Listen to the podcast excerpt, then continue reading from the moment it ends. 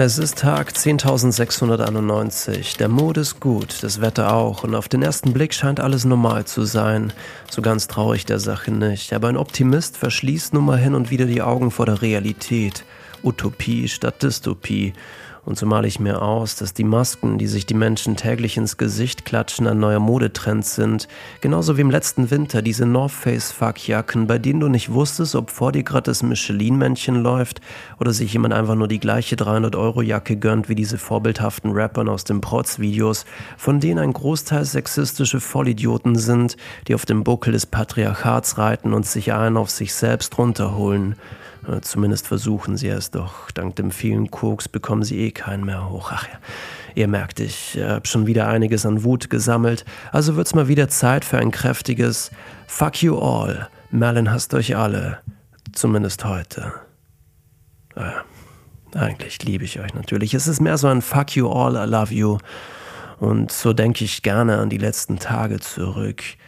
Und wenn ich in meinem Freundes- und Bekanntenkreis mich umhöre, dann erzählen sie ähnliches, denn so gute Gespräche wie in den letzten Tagen hatte ich, wir, schon lange nicht mehr. Man kann natürlich von der eigenen Lebenswelt ausgehend, also der eigenen Realität ausgehend, nicht auf die der anderen schließen, aber das Timing, das Schiff oder das Boot, auf dem wir die letzten Monate herumdümpelten, war ein und dasselbe. Anscheinend hat es nun wieder einen Hafen gefunden. Wie lange wir hier herumlaufen dürfen, das weiß niemand so genau, aber es sieht danach aus, als würden wir dieses bisschen Freiheit ausnutzen. Okay, ausnutzen hat sich irgendwie narzisstisch an. Sagen wir genießen.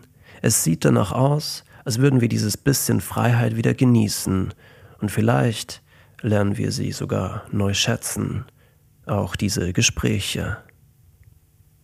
All diese Gespräche kann ich jetzt natürlich nicht wiedergeben, doch das Erste, das mir einfällt, wenn ich die letzten Tage reflektiere, Revue passieren lasse, ist das mit Bernhard. Es waren einige Themen, wir hatten über die Zukunft gesprochen, über unser aller Zukunft, die Aufgaben, die uns erwarten, die Lösungen, die wahrscheinlich vor allem von unseren Generationen, unserer Generation, die 90er und Nuller Kids äh, kommen werden, nachdem wir uns hoffentlich selbst gefunden haben, wobei wir auf den gemeinsamen Nenner gekommen sind, dass selbst das sich selbst finden ein Prozess ist, der ein Leben lang andauert. Und natürlich auch verschiedenweitig äh, definiert werden kann. Auf jeden Fall stehen einige Veränderungen vor uns. Es ist ziemlich unkonkret, aber dieses Riesenthema kann ich hier jetzt nicht aufrollen, vielleicht mal in einer anderen Folge.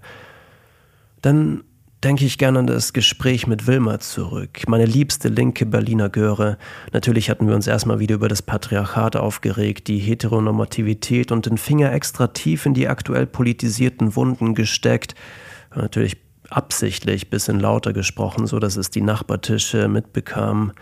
Herrlich. By the way, Café Morgenrot in Berlin kann ich nur jedem empfehlen.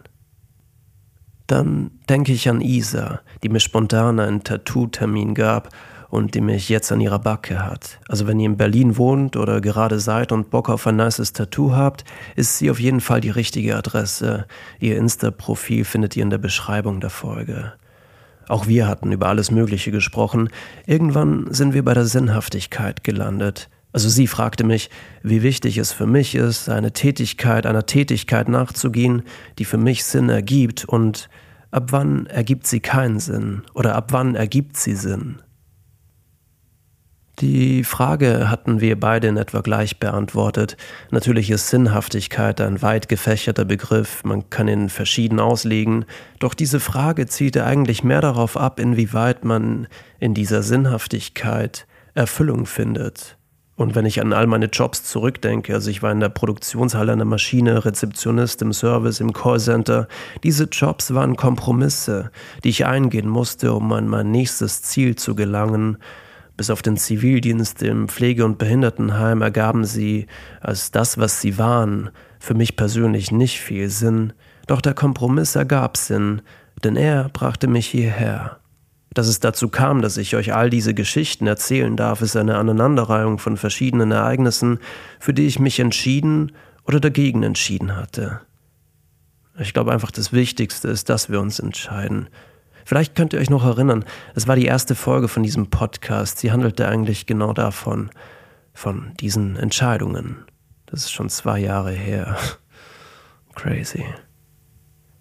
Dann denke ich gerne an das Gespräch mit Onur. Wir hatten über das auf den richtigen Zeitpunkt warten gesprochen, darüber, dass sich Kompromisse manchmal auch ewig lang in die Länge ziehen können und man sich nicht genau bewusst ist oder man nicht genau weiß, wann dann das richtige, der richtige Zeitpunkt erreicht ist, um den Kompromiss den Rücken zu kehren.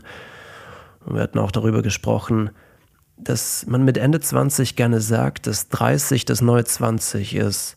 Aber ganz ehrlich, ich meine, hier im Podcast hören viele Ende 20er zu.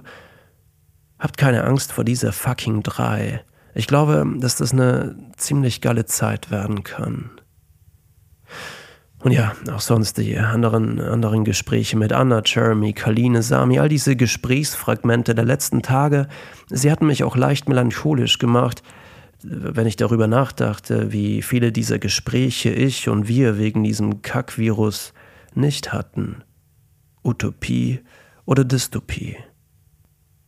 Ich wähle immer noch die Utopie, denn sie schmeckt mir besser. Ich schenke mir einen neuen Wein ein und treffe mich wieder mit paar Leuten, spreche über das Träumen, das Ficken, wie wir die Welt besser machen können, das Patriarchat in die Knie zwingen und darüber, dass wir vielleicht damit beginnen sollten, den Menschen ins Schienbein zu kicken, wenn sie schon wieder ihren Müll auf die Straße werfen, statt in den Müllkübel auf der anderen Straßenseite. Bei Gott.